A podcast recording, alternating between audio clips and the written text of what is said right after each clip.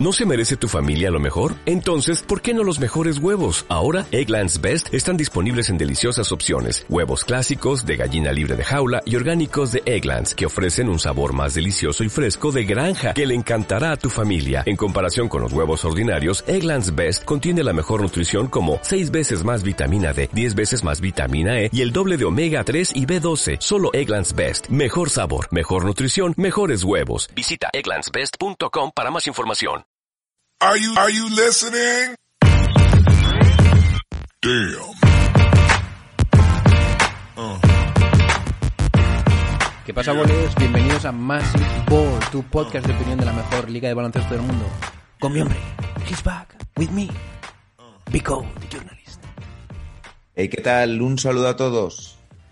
Pues sí, chavales, episodio de antaño, como, como cuando empezó todo este holgorio de Massive Ball. Y hoy vamos a debatir un par de noticias interesantes, eh, sobre todo porque siempre nos ha gustado a Vico y a mí hacer ese ranking de los mejores en algo.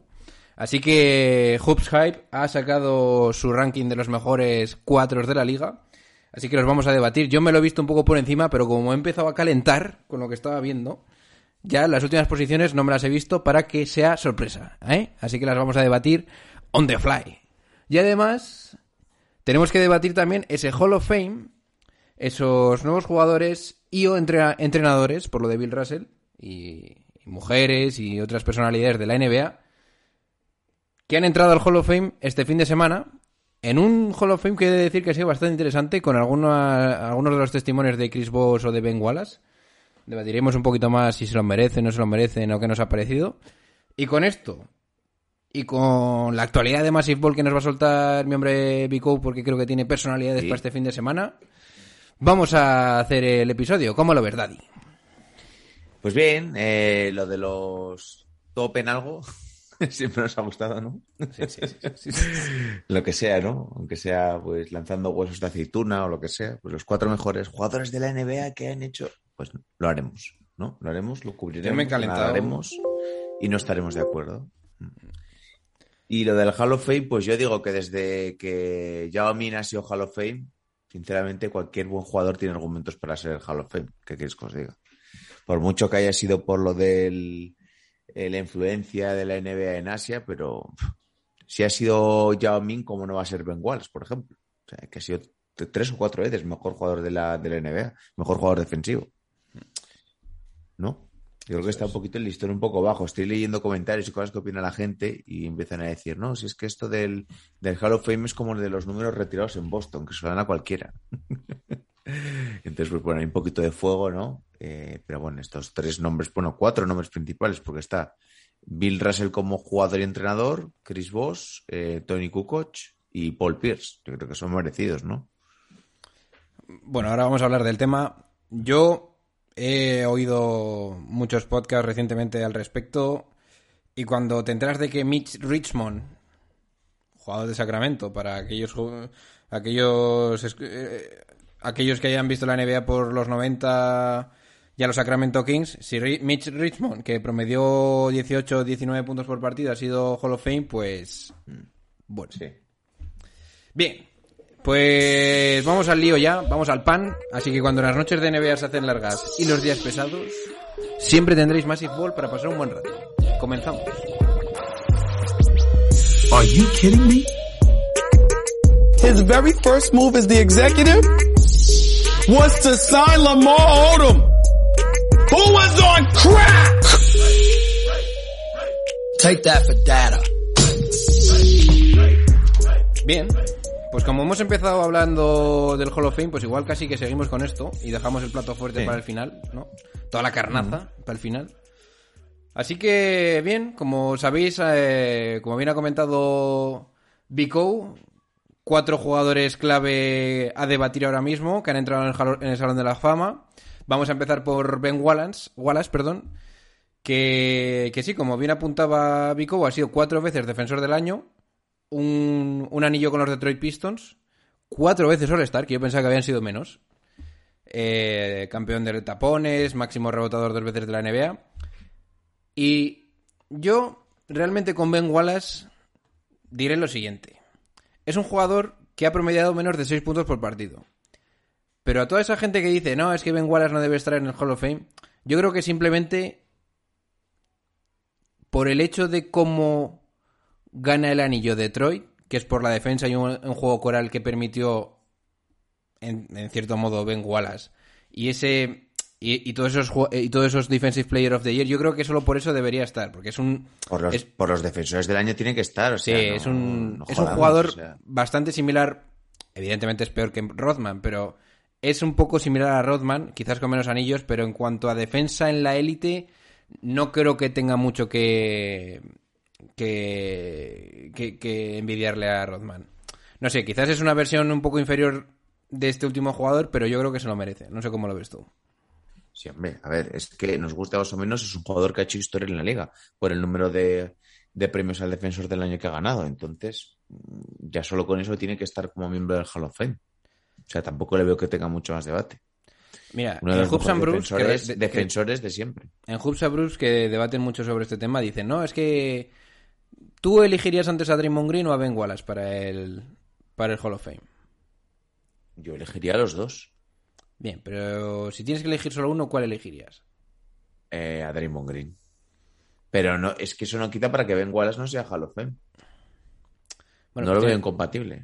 A mí me parece que están en un escalafón similar. Entonces, como yo creo que Draymond Green va a ser sí o sí, porque es el alma de un equipo que ha hecho una dinastía, Wallace, a mi parecer, también fue una especie, no sé, como lo que me- como el jugador insignia de esos Detroit Pistons, a pesar de que hubiera otros jugadores que ganasen premios individuales como Billups o quizás que tuviesen un poquito más caché como Wallace, pero como Rashid Wallace, pero Ben Wallace para mí es el jugador que más mm, eh, representaba ese, e- esa defensa, esa, esa lucha, esa garra de los Detroit Pistons, que es con lo que se hicieron campeones. Así que bueno, yo creo que no hay debate. Hay jugadores que quizás por números no te, te- quedes un poco ahí diciendo, bueno, no, no, no, no llegó ni a, la- ni a los 10 pa- eh, eh, rebotes por partido, pero yo creo que por ser el alma de un equipo campeón siempre deberías tener un caso para entrar en el Hall of Fame. Hombre, y es que es cuatro veces All-Star, cuatro veces mejor defensor de la NBA, eh, seis veces en el mejor quinteto defensivo, eh, cinco veces en el mejor quinteto de la NBA, dos veces líder de rebotes de la liga. O sea, que es un jugador tremendo. No sé. Bien. Es que igual estamos acostumbrados a ver a los jugadores desde el punto de vista ofensivo y que nos llame un poquito más la atención, pero es que aparte de en Wallace, si lo recordáis, también era un jugador que, pues, eh, por, por su look, por su pelo afro, eh, causó un poco de, no sé, de, de conmoción en la liga y que había mucha gente que le quería imitar. Era un jugador también muy visual físicamente porque tenía unos bíceps que eran enormes, con, con todas esas cintas que se ponían en los brazos. O sea, es historia de la liga. O sea, lo queramos ver, nos guste más, estemos más de acuerdo con este tipo de jugadores o no. Portada del 2K5 también. Bueno, vamos a seguir con el siguiente jugador. Paul Pierce.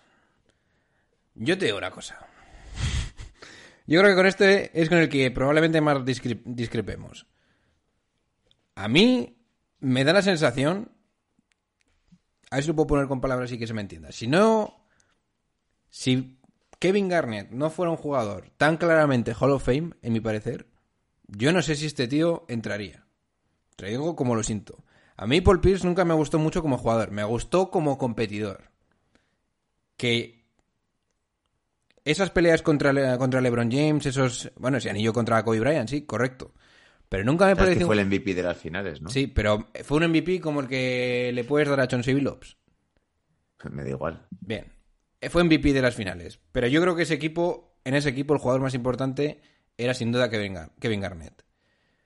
Que tiene un palmarés que por ser campeón y ser eh, MVP de las finales se lo debería merecer, sí. Pero si, pero si este jugador no hubiera ganado esas finales con los Celtics, ya no solo por ser eh, MVP de, de esas finales, yo no sé si entraría para nada en mis planes para ser eh, Hall of Fame.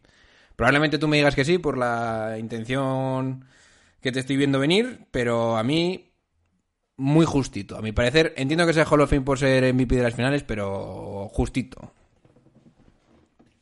Eh, el año que ganan es el 2008, ¿verdad? Sí. ¿no? El anillo. Ahí mete más puntos por partido Paul Pierce que Kevin Garnett. Sí, sí, que, sí, que Kevin Garnett era la clave defensiva, pero eh, yo esto no sé si lo hablé una vez con Manu. A mí Kevin Garnett me ha parecido un buen jugador, pero es que tampoco me ha parecido tan buen jugador como hay veces que se le, que se le pone. Porque, por ejemplo, en Boston, si miras los números y las estadísticas, eh, Pierce, Allen y Garnett tenían eh, más o menos los mismos puntos por partido, teniendo Garnett yo creo que más, más tiros por cada uno. Que sí, que ha sido un gran jugador Garnett, pero es que no sé, Paul Pierce es que al final no deja de ser medias de carrera. Eh, casi 20 puntos, eh, casi 6 rebotes, más de 3 asistencias, eh, All-Star, eh, un MVP de las finales. Yo creo que es que no, no se lo puede. Yo lo siento, a mí o sea, me 10, parece 10 All-Star. 10 All-Star. Da igual. 10 En el este. En el este. Me da igual, 10 All-Star. O sea, son muchos. Son muchos para dejar a un jugador así. A mí siempre me dio la que- sensación de desde que- el punto de vista que ya tienes el nivel, para mí, bajo, para entrar en el Hall of Fame. Sí, no, claro. Si el Hall of Fame fuera un, un galardón mucho más eh, exquisito, yo creo que este tío no entraría. Pero bueno, va a ser Hall of Fame y Guadalajara. Eh, sin duda. Joder. Sin duda, tal cual. No lo que- siquiera. Ha sido parte clave, parte, bueno, parte, parte muy importante en los Warriors, que Vale, es uno de los mejores si quitásemos a todos estos jugadores raros que entran en el Hall of Fame, ¿tú crees que debería ser igual a la Hall of Fame? ¿Es de los mejores jugadores de la historia? Hombre, eh, pero es que me gustaría saber dónde ponemos el Claro, bien, vale, complicado. el límite. Sí, pero- el límite, claro. Pero ha sido un jugador histórico. Histórico para la liga también. Bien, bien. A ver, que Y yo con que- Pierce no yo te comprendo. Yo es por de- abrir un debate. Pierce pero a no estoy mí, porque me parece un jugador muy bueno, o sea, muy, muy, muy bueno. De hecho, hubo un tiempo que decía LeBron James que era el jugador al que más, cuando LeBron, LeBron James defendía, que era el jugador al que más, que más problemas le daba, solía decir. Bien. A ver, lo que sí que está claro es que Paul Pierce tenía unos huevos que no te lo puedes ni creer. Y que eso realmente es lo que para mí le diferencia de otros jugadores que quizás han sido más anotadores que él, como por ejemplo McGrady o esta gente. Y esa capacidad de salirse en los momentos claves lo que hace que sea, a pesar de que a mí me cueste un poco indiscutible que entre. Pero Mira, a mí Paul Paul Pierce, Pierce nunca me gustó mucho, la verdad. Paul Pierce, temporada 2000-2001, 25 puntos por partido. La siguiente, 26, 26, 23, 21, 27, 25, 19, 20. O sea, ¿Pero en qué que equipos? Tiene varias. En Boston. ¿En qué equipo? Pero esos equipos eran bastante malos. Salvo los del anillo, esto. claro. Desde el, do- desde el, desde el 99. eh, Sí, sí. ¿no? o sea, es que promedio un montón. Sí, sí, estuvo muy hasta- guay el discurso de todos los, cuando nombró a los nueve equipos que le dejaron pasar, pero... Bueno, tú tienes tu opinión, yo tengo la mía. A mí, Paul Pierce nunca me ha... demo- pff, Bien, pero sin más. Bien. Vámonos a Chris Webber, ¿o qué? Chris Webber, que precisa... A mí, personalmente, me pasa al revés que, que con Paul Pierce, que es un jugador que probablemente no tenga esos números o esa constancia o ese campeonato y esas cosas, pero daba verdadera eh, felicidad verle jugar a este tío. Un jugador que se le caían los puntos de los dedos, con ese último gran equipo de los Sacramento Kings, que tiene narices que digas último gran equipo, pero si es verdad, hace ya 20 años de esto, con los Sacramento Kings. Y junto a Divac, Stojakovic, Bibi, Bobby Jackson y Dag, ¿eh? Doggy Dog Christie. Pues la verdad es que hicieron uno de los equipos que más ha gustado en la liga desde hace mucho tiempo. Los Sacramento Kings de inicios de década. Que por cierto, tenéis un podcast en Patreon, por si queréis chequeároslo, de nuestro hombre Mario. Eh, miembro de los Five Five, los fabulosos Five de, de Michigan. Es un documental en Netflix también, por si os apetece. Bastante guay. Bastante bueno, sí, la verdad. Ese equipo era de la hostia. Con el electricista. Y, y bueno, sí que tuvo una carrera un poquito cor- corta por el hecho de las lesiones. Esas rodillas no iban muy bien. Terminó la carrera jugando con Iverson en un equipo que yo personalmente. Bueno, que fue como la última pincelada de Iverson en los Sixers, que es cuando ya demandó una estrella para jugar con él y tal, e intentar competir por el anillo, y no, no pudo ser. Y bueno, eh, cinco veces al est- Es que son solo cinco. Bueno, aquí vamos a, dis- Ya. vamos a discutir un poco. Eh, Una vez el NBA, una, Una vez vez- máximo reboteador. sí, normalito. A mí me parece un caso muy cogido por los dedos. Sí que es cierto que por Sí. los 5-5 su etapa en la universidad y luego que sí que ha sido un- una persona importante en la NBA, alrededor de la NBA, comentarista y tal, pues igual, pues yo que sé. Realmente este tiene más delito que el anterior, que el de Paul Pierce, pero bueno, no sé qué opinarás tú. Sí, a ver. Eh, pues es que luego también era un jugador a mí que me gustaba bastante, me acuerdo, de la época sobre todo de Sacramento, que es lo que más recuerdos tengo. Eh, luego ya pues fue un jugador que le, que le costó un poquito más. Y también un poco por lo que comentabas, la etapa universitaria pues así fue muy bueno con, con aquel equipo de, de Michigan y, y bueno, pero si hay un momento en el que hay que poner igual un corte, habrá gente que le guste mucho Chris Webber, pero igual yo lo hubiera puesto, lo hubiera puesto aquí. Es que al final es un jugador que no tiene anillo. Yo, yo, yo te suelto una, Daddy. ¿Va a ser Peja Stojakovic con anillo con Dallas? siendo muy poco importante. Pues igual no lo es. Pues debería de serlo para mí más, porque realmente Stojakovic también fue All-Star, y no muchas menos veces que, que Weber.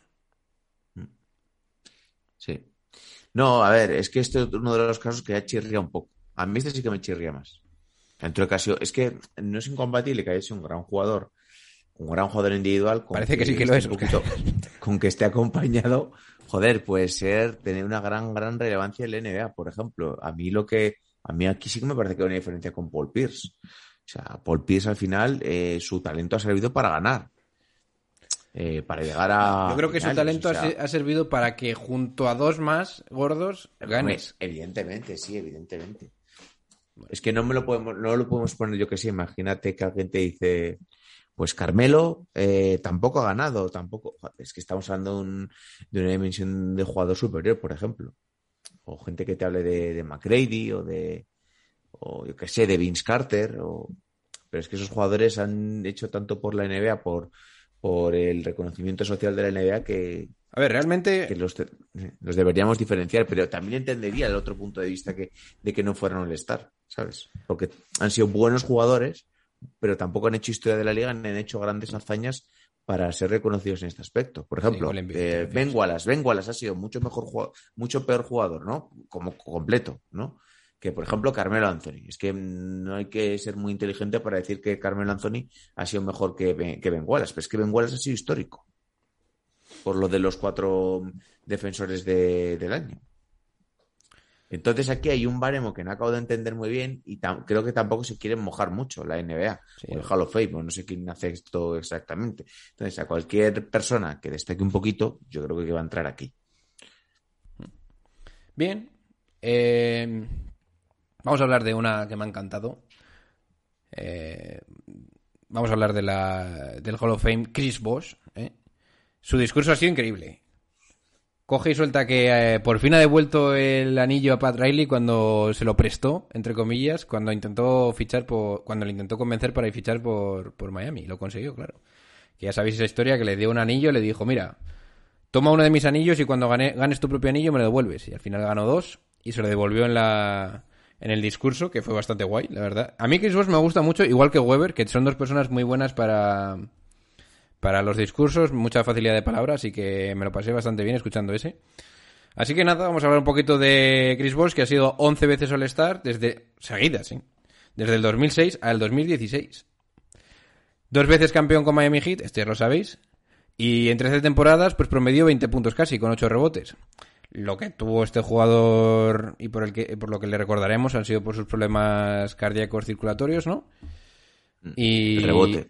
Sí, y tuvo que dejar la NBA y, y hizo bastante mención a que es muy importante para los jugadores o para todo el mundo en general aprovechar la situación que vives porque nunca sabes cuándo se te va a acabar. Pero lo por lo menos Chris Bosh llegó a su prime, se quedó en su prime y se retiró en su prime. Así que bueno, Yo creo que Chris Bosh fue muy inteligente también, Sí. porque gente dirá, pues, pues que igual es que Chris Webber, Chris Webber como jugador tampoco era, estaba muy lejos de vos ya, pero es que vos vio su tren pasar, se subió, lo aprovechó, y también eso que muchas veces criticamos eh, de, mm, de hacer super equipos, tal, es saber tomar decisiones en tu carrera. Y es saber decir, pues en este momento me voy a ir justo ahora, cuando ya mm, soy un jugador eh, mentalmente maduro, cuando mis capacidades físicas están pues al 100% o cerca de ahí y con gente con la que pueda casar bien.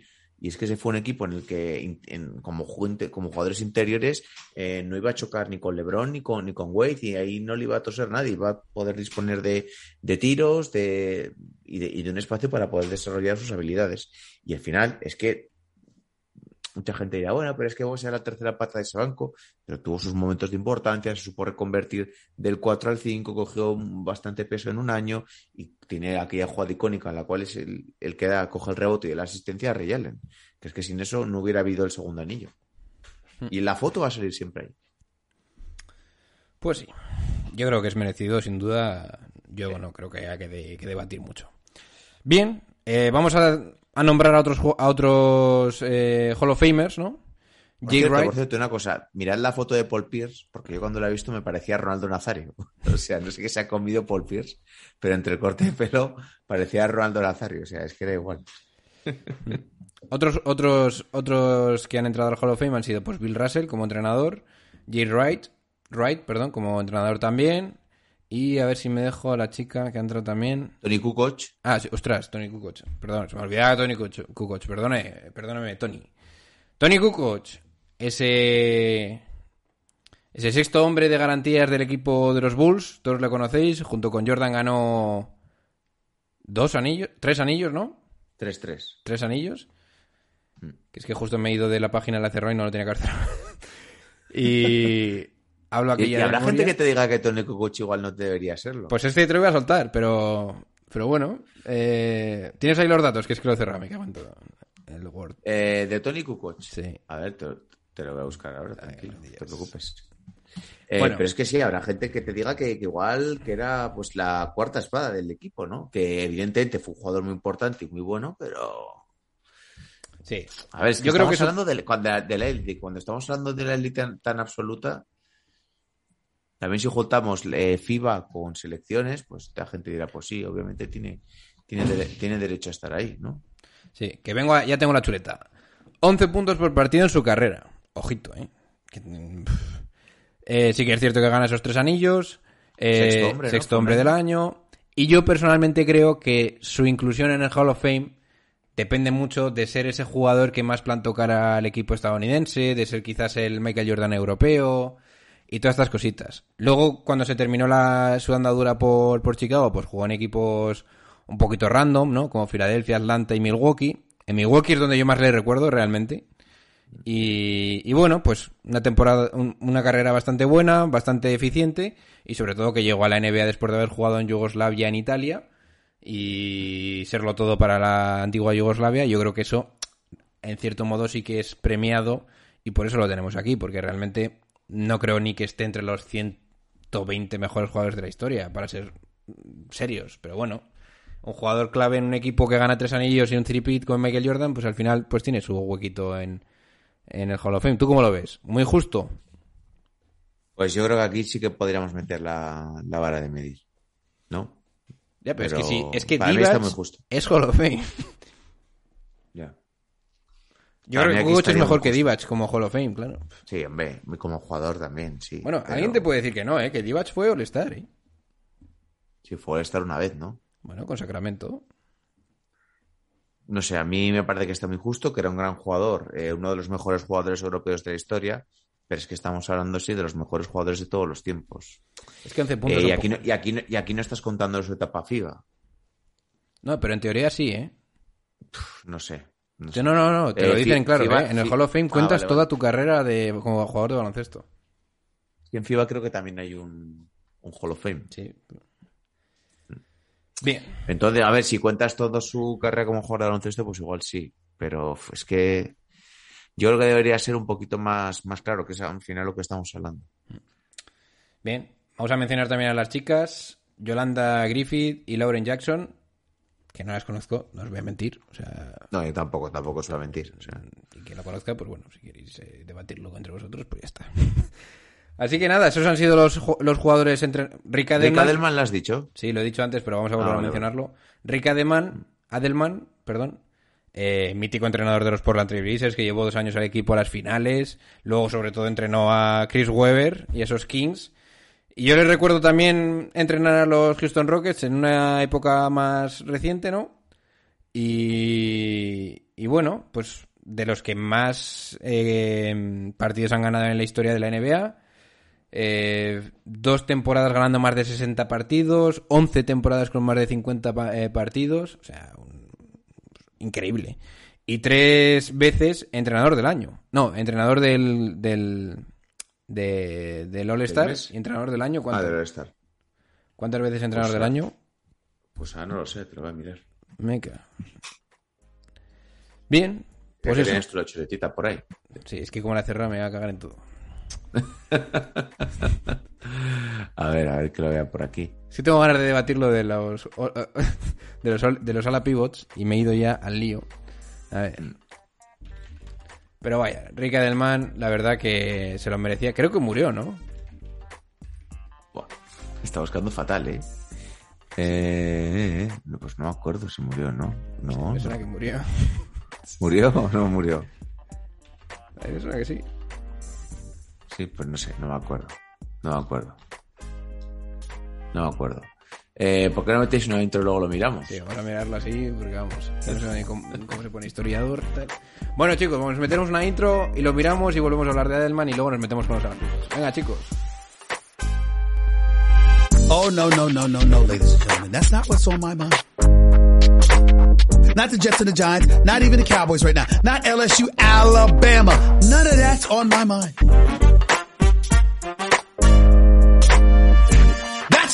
I'm sitting here ticked off. You don't do what the hell they did yesterday. You don't do it unless you fired the man. But how do you come out in a press conference with a straight damn face and literally say with a straight face, we were supposed to be better than this with the roster you have accumulated? How do you do that? How do you do that? What the hell is going on? Bien, chicos, volvemos. Volvemos con la información correcta de Rica del Man. No ha muerto. Ulti- últimas noticias. Yo creo que te estás confundiendo con Jerry Sloan. Eh, sí, efectivamente. Me estaba confundiendo con Sloan. Pues sí, está vividito y coleando. Tiene 75 tacos el tío. Evidentemente ya Tiene buena retirado. pinta, además. ¿Eh? Que tiene buena pinta, buen aspecto Sí, sí, ahí. sí, bueno, no sé. Pues También me acabo de enterar de que jugó para los Blazers. ¿Eh? Jugó. Así que really nice. Y no ha sido entrenador del año. Cosa que me parece rarísima. Sí, sí, no ha sido, no ha sido. Así que bueno, perdonadnos chicos y, perno- y perdonadnos Rick, ¿eh? Porque de, ver- de verdad no es bueno que enterrar te, a te nadie. queríamos de mandar al otro barrio. Así que nice. Caja de pino. Bien. Madre mía. Bien, chavales, vamos al lío ya que es que no me puedo aguantar. Los, Ah, dale. los mejores a la pivots ahora mismo en la NBA. Yo ¿Cómo la vamos a hacer? Del 22 a para abajo, vamos, sin duda. Vale. Vamos a, a soltar tres de golpe y debatimos si a alguno le podemos cambiar de, de, de posición, ¿vale? Yo no lo he visto, ¿eh? Vale, pues mejor aún, me gusta más la reacción. Porque esto ya para empezar me 22. parece rarísimo. Primero, 22, vamos del 22 para abajo. Kelly Olinik, el 21, Rui Hachimura, que yo digo, empezamos bien. El 20, Bobby Portis. Y el 19, vamos a meter 4, Marcus Morris. Bien, para empezar, ¿qué chorro hace Rui Hachimura aquí? ¿No te mola Rucha Himura? Pero de 4, Es que es cuatro. no es 4, ¿Qué, qué- qué es? es 3. ¿No es un tres? No, no es No un he tres. visto jugar en Japón, macho, cuatro. juega de, juega de 3. Hombre, pero es que a ver, en Japón puede jugar de lo que le dé la gana. Puede salir tocando la trompeta, el bombo y. En Wizards también diciendo de viva. España, ¿sabes? Es un 4 para mí, claro, ¿eh? Que luego puede evolucionar, pero yo lo pondría en 4. Pero a ver, es Yo que es lo que hablamos todos los días cuando hacemos estos tops. O sea, hay jugadores que para mí no se corresponden con la posición que luego, que luego les otorgan aquí. Pero yo creo que académicamente este tío es un 4. A mí me parece que tiene más skills de, de alero, ¿eh? Pero bueno, yo no le veo a este tío reboteando de una forma brutal. Pues no sé. Cinco rebotes por partido, no sé. Bien. Yo, esto de verdad no es lo que me ha sorprendido. ¿Tú cambiarías algo de aquí? Con Bobby Portis, Marcus Morris. ¿Mm? Esto se supone que es de cara a esta temporada, ¿no? Sí. ¿Quiénes van a ser los mejores? Yo creo que... A ver, claro, es que Hachimura, eh, con todos los fichajes que han hecho, por ejemplo, ahora eh, los Wizards con la llegada de Kuzma, ¿qué vas a hacer? ¿Poner a los dos a la vez? Bertrand, ¿dónde te va a cuadrar? También tienes a Harrell, eh, Thomas Bryan, eh, Gafford, eh, hay mucha gente ahí. Entonces igual sí que me puede cuadrar un poco lo que digas que jueguen pues con, con dos cuatros a la vez, como, como Kuzma y como Hachimura, pero bueno. a mí veremos. Kuzma y Hachimura me parecen dos jugadores muy similares. Sí, sí, no, no, muy parecidos. Entonces, O sea, no sé, pero es que a ver, Olenich no va a dejar de ser un obrero de la vida, por ejemplo. Eh, Portis al final hemos visto que tiene su importancia. El año pasado creo que fue uno de los mejores triplistas del- de la liga incluso. Tampoco me descuadra mucho, la verdad. Bien, vamos para adelante, que es donde ya dije yo. Laurie Markin, 18. Robin Covington, 17. Chris ¿Cómo? Boucher, ¿Cómo? 16. Laurie Marken en 18. Vale. Vale, Laurie O sea, Markin, yo no sé qué hace lo aquí. meten de 4. Lo meten de 4 a Covington. Luego meten a Covington de 4 en el puesto de 17. O sea, repito, 18, Markenen. 17, Covington. 16, Boucher. Yo te digo en serio, Lo de Busser aquí igual ni, ni, ni tendría que entrar en la vamos, yo no sé qué, yo no sé qué hace Boucher aquí. Ca- Cante No, los números, que van a ser relativamente buenos, pero a mí no me parece a mí. Si, si es suplente. 13 puntos por partido, 6,7 rebotes, 1,1 asistencias. Covington. Yo ni lo debatiría porque yo no sé si, qué hace Covington de 4, pero bueno, vale, que en, alguna, en algunas alineaciones puede estar, vale. 8 puntos por partido, buenos tiros, buenos porcentajes de 3, que quizás es lo que le da un puesto aquí, con casi un 38%.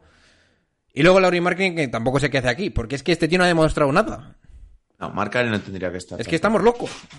Y aparte que va a compartir posición con Mobley, que yo creo que si Cleveland no son tontos, tratarán de darle espacio a Mobley, ¿no? Que se, que se merece, porque es un número 3 del draft. Bien.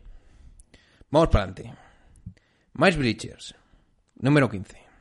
Jonathan Isaac, que no ha jugado el año pasado. Y Danilo Garinari. Y aquí es cuando me he quedado parado. Y he dicho, un momento. ¿Danilo Garinari es el jugador 13 en cuanto a la pivots?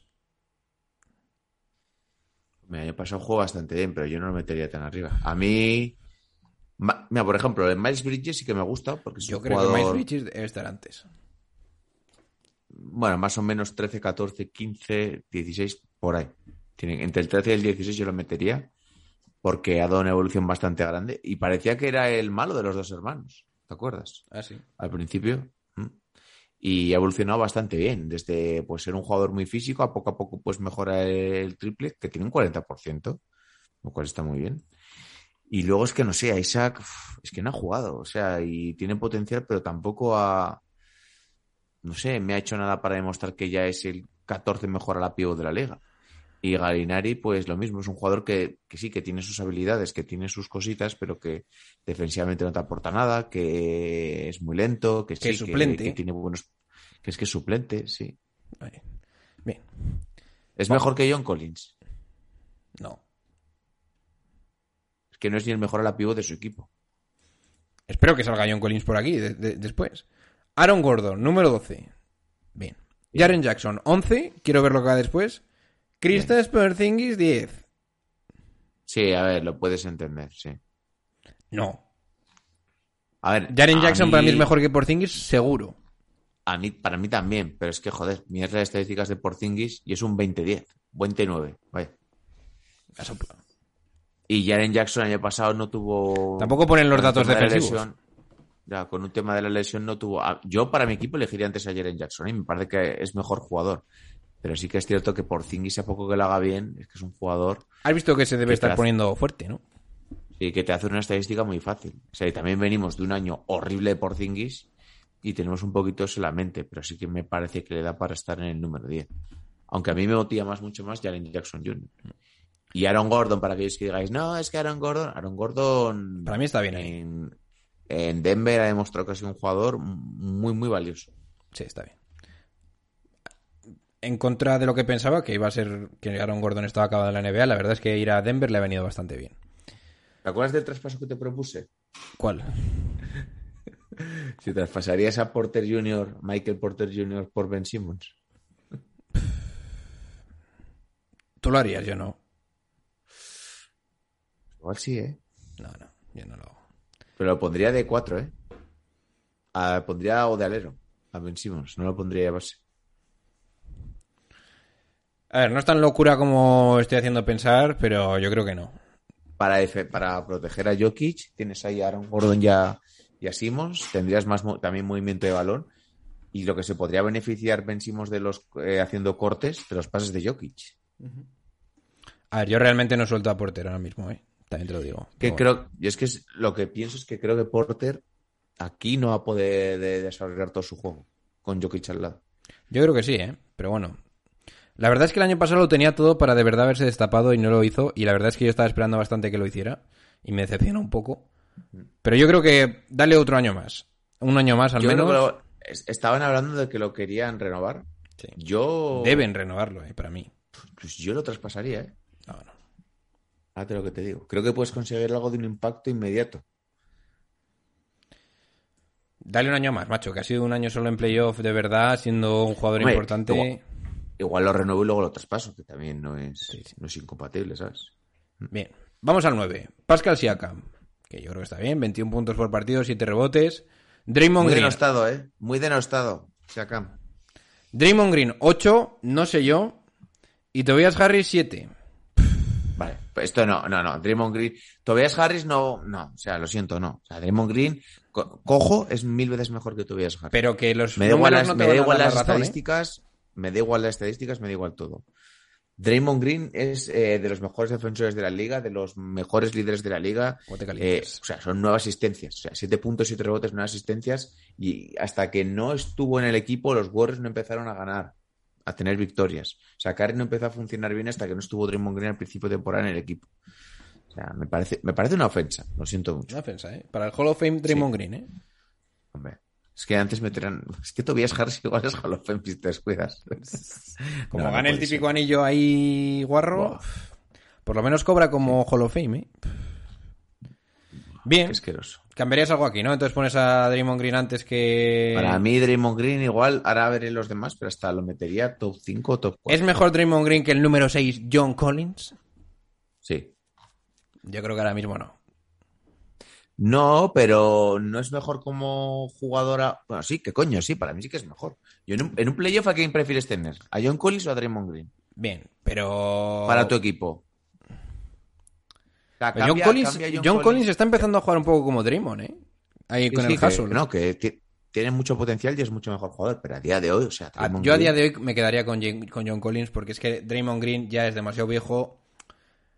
En ataque, ¿Crees si que, no los es pasando cuesta. ¿Crees que los Warriors lo harían mejor? Yo creo con que, John a ver, Collins eso nunca se sabe porque al final Draymond Draymond Green es un jugador que le viene tan bien a Curry que todo lo que sea mejorar a Curry te merece la pena. Pero Claro. Que sí, que entiendo lo que dices. John Collins mola mucho, ¿eh? Mola muchísimo.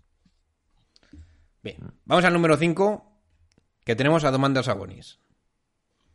Pregunta. A ver, Sabonis es 4. Sabonis es 5. ¿Es Sabonis mejor que John Collins? Por lo menos por lo que ha demostrado, sí.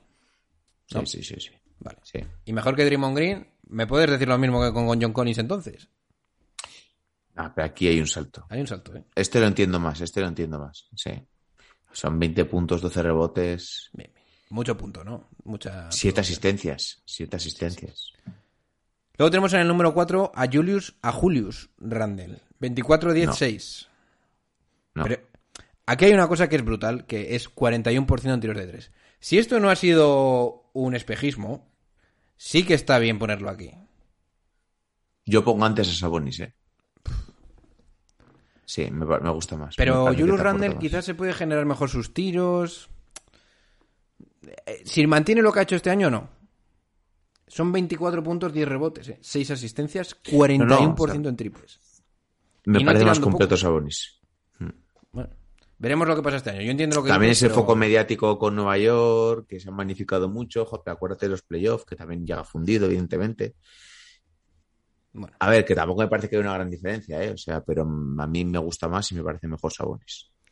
bien, pues vamos con el, vamos con el top 3, que es Zion Williamson, top 3, top 2, Anthony Davis y número 1, Giannis Antetokounmpo. Lo de Giannis, te guste más o menos que Anthony Davis, por haber ganado el anillo lo tienes que poner aquí. Eh, no creo que no hay duda. Bien, Yo tampoco tengo dudas, pero hay gente que igual te dice, no, por jugador... Lo único que dudo es de que juega Janis, porque no lo sé, ¿sabes? Pero, pero sí, es un 4. Cuatro, sí. Sí, es un 4, sí. Yo te voy a decir una cosa. Yo, si nos basamos en el argumento de que no suele estar muy, mucho disponible Anthony Davis, Si este año Zion Williamson se casca 70 partidos 80 o 75 y Anthony Davis hace la típica pájara, poco va a, pa- a pa- a pasar hasta que, eh, que Zion Williamson le pase. Te lo digo así como lo siento. Porque este año tiene toda la pinta de que Zion va habrá a que ver explotar. Como... Habrá que ver Zion cuántos partidos juega también. El año pasado jugó bien, jugó casi todos. Sí, pero bueno, tema de lesiones, tema físico, que también es un jugador que Son Despejó 27 dudas puntos el año por pasado. ya, ¿eh, Oscar? despejó dudas el año pasado, pero Son muchos puntos. no, me refiero por... No, no, si no me refiero por la producción, que es tremenda. Me refiero porque aguante físicamente. Yo creo que va a aguantar. También. Yo creo que la primera temporada, aunque sea un poco... eh, aunque no quede bien decirlo, yo creo que lo hicieron bien los Pelicans, no dejándole jugar. y esta temporada has visto los frutos de una verdadera superestrella. Yo, yo, yo creo que una vez teniendo esto va a ser mejor a largo plazo y construir con los Pelicans, si, en caso de que se quede, habiendo tenido esa temporada de, en blanco. Porque ahora mismo ya tienes, yo creo, que Sion para mucho tiempo. Y al principio de su, de su andadura en la NBA no estaba tan claro. Yo creo que ahora sí que está claro. Pero bueno. Pero para mucho tiempo en Pelicans o en la NBA. Yo tengo. ¿Tú crees que los me da- Pelicans A mí se me da van la sensación de que? Sion puede ser un poco como Yanis, ¿eh? No sé si le van a comer mucho la cabeza, pero por lo que yo le veo en entrevistas y tal, no, no le veo un tipo... Le veo más tirando a Demian Lillard, que quizás pueda salir porque vea que de verdad que no hay nada que hacer, pero no sin dar- eh, intentarlo de verdad, ¿sabes? Hombre, el primer gran contrato que se puede ganar ahora es si renueva con su primer equipo, ¿no? Es siempre donde va a ganar más dinero. También aquí va a ser la estrella principal y los movimientos que han hecho este año, pues, que lo hemos comentado alguna vez, aunque mucha gente da a Nueva El otro día estuve escuchando el podcast de NBA House eh, y daban como perdedores del mercado de fichajes a, a Nueva Orleans. Yo no estoy de acuerdo. A ver, tampoco me parece que hayan hecho unos movimientos para ponerse como un playo seguro, pero Balanchunas me gusta. No es que me guste, que también, es que me cuadra bastante más que, que Steven Adams. Y Balanchunas el año pasado fue de los mejores pivos de la liga. Eh, de Monte Graham decían, es que es una pérdida eh, muy dura en comparación con Lonzo Ball. Y digo, pues tampoco te creas, o sea, me parece un mejor A, ver, anotador y a mí me parece que, el equipo este año está mejor adaptado. No sé si es mejor en cuanto es. a calidad, pero mejor adaptado sí. Pero es que eso es mejor, eso es mejor que Sí, tener muchos grandes jugadores, porque el año pasado, fíjate que tenías eh, Reddy, que Lonso, eh, bueno, Bledsoe ha venido este año. Bledsoe- no, va, luego lo traspasaron a Clippers, es verdad. Es que al final se trata de buscar eh, el- el- lo- que los jugadores tengan las sinergias adecuadas. No por tener más talento vas a ser mejor, sino por tener jugadores que se adapten mejor al juego que desarrolla el entrenador y al juego que desarrollan sus compañeros, ¿no? No por poner todo el talento en el mismo sitio, Sí, no, está claro. si no están bien adaptados y no te cumple las funciones para ni para contrastar a los demás, pues no te vale de nada. Bien. Y por cerrar el Power Forward, el número, el puesto 4 en la liga, yo creo que Yanis, indiscutible, Sí, que es el número uno. Y realmente el debate con Yanis no es cuál es el mejor 4, sino si Yanis es el mejor de la liga. Que en principio de momento se ha ganado esa corona. Veremos si la mantiene. el año pasado fue el mejor jugador de la liga. Hay gente que tira a Durán, es que al final Giannis también tuvo unas actuaciones históricas en playoff en las finales y ha ganado el anillo, ha liderado su equipo. Así que es que es, hay que respetar. Otra cosa es que me digas, no, es que prefiero tener a Durán porque me genera más fiabilidad, me gusta más, es más estético, me gusta más cómo anota y cómo consigue los puntos, ¿no? Eh, pero bueno, es que al final ya ni se lo ha ganado y lo tenemos que respetar por lo menos de momento. Y es que, aparte, el año pasado que ni se le consideró para el MVP, son 28 puntos, 11 rebotes y 6 asistencias. Es que hace unos números tremendos sin, sin apenas esforzarse ya El, casi. el hech- el hecho de haber tenido tantos tan, tan buenos números el año pasado probablemente es lo que le haga tener un caso mayor este año para volver a ser MVP. Yo creo que la gente recordará ¿eh? que el año pasado también se lo podía haber merecido y este año igual le vuelven a votar por eso. Bien. Pues eh, lo dejamos aquí con el- los Power Forwards, ¿eh, Daddy? Eh, llevamos 40 minutos. Podemos Bien, ir haciendo aquí la chapada del episodio. ¿Tienes algo que decirnos del Twitch y lo que estás montando por ahí? ¿Qué, qué- qué planes tienes este- esta semana? Pues esta semana, eh, hoy estamos, esto cuando lo vamos a subir, mañana, ¿no? Martes. Sí. Vale, pues esta noche va a estar con nosotros eh, Fran Merino, eh, hablándonos un poquito de, haciendo la previa de los Boston Celtics, que así es que es aficionado de este equipo.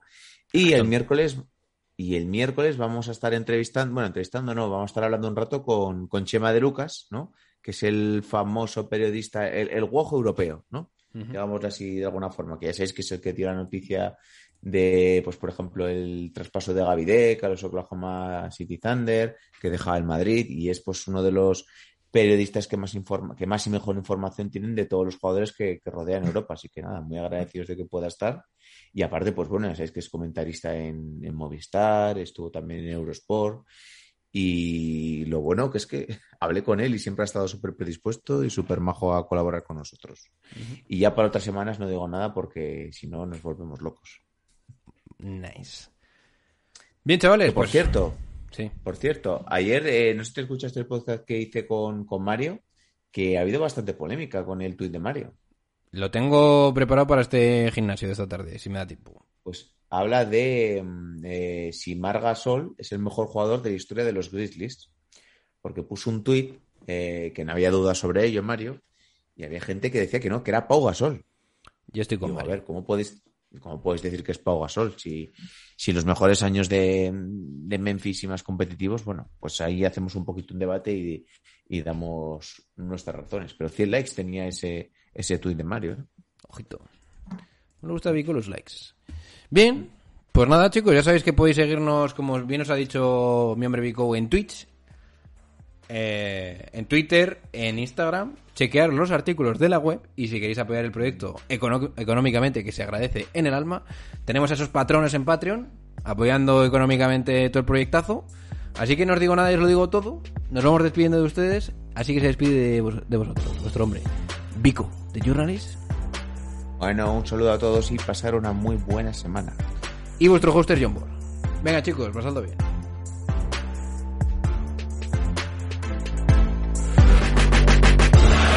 We just want our respect. He made Yusuf Nurkic a screensaver. 15-14. The Kevlar bench is going nuts. Rob wants his respect. Coach Vogel wants his respect. Disrupt Rondo. He puts it in. Here's Davis 4-3 in the win. Oh, it's good. Anthony Davis has won it for the Lakers. Our organization want their respect. Laker Nation want their respect. Walton can tip it. Bryant with the save. Oh, you gotta get a shot here. Final seconds. Bryant for the win.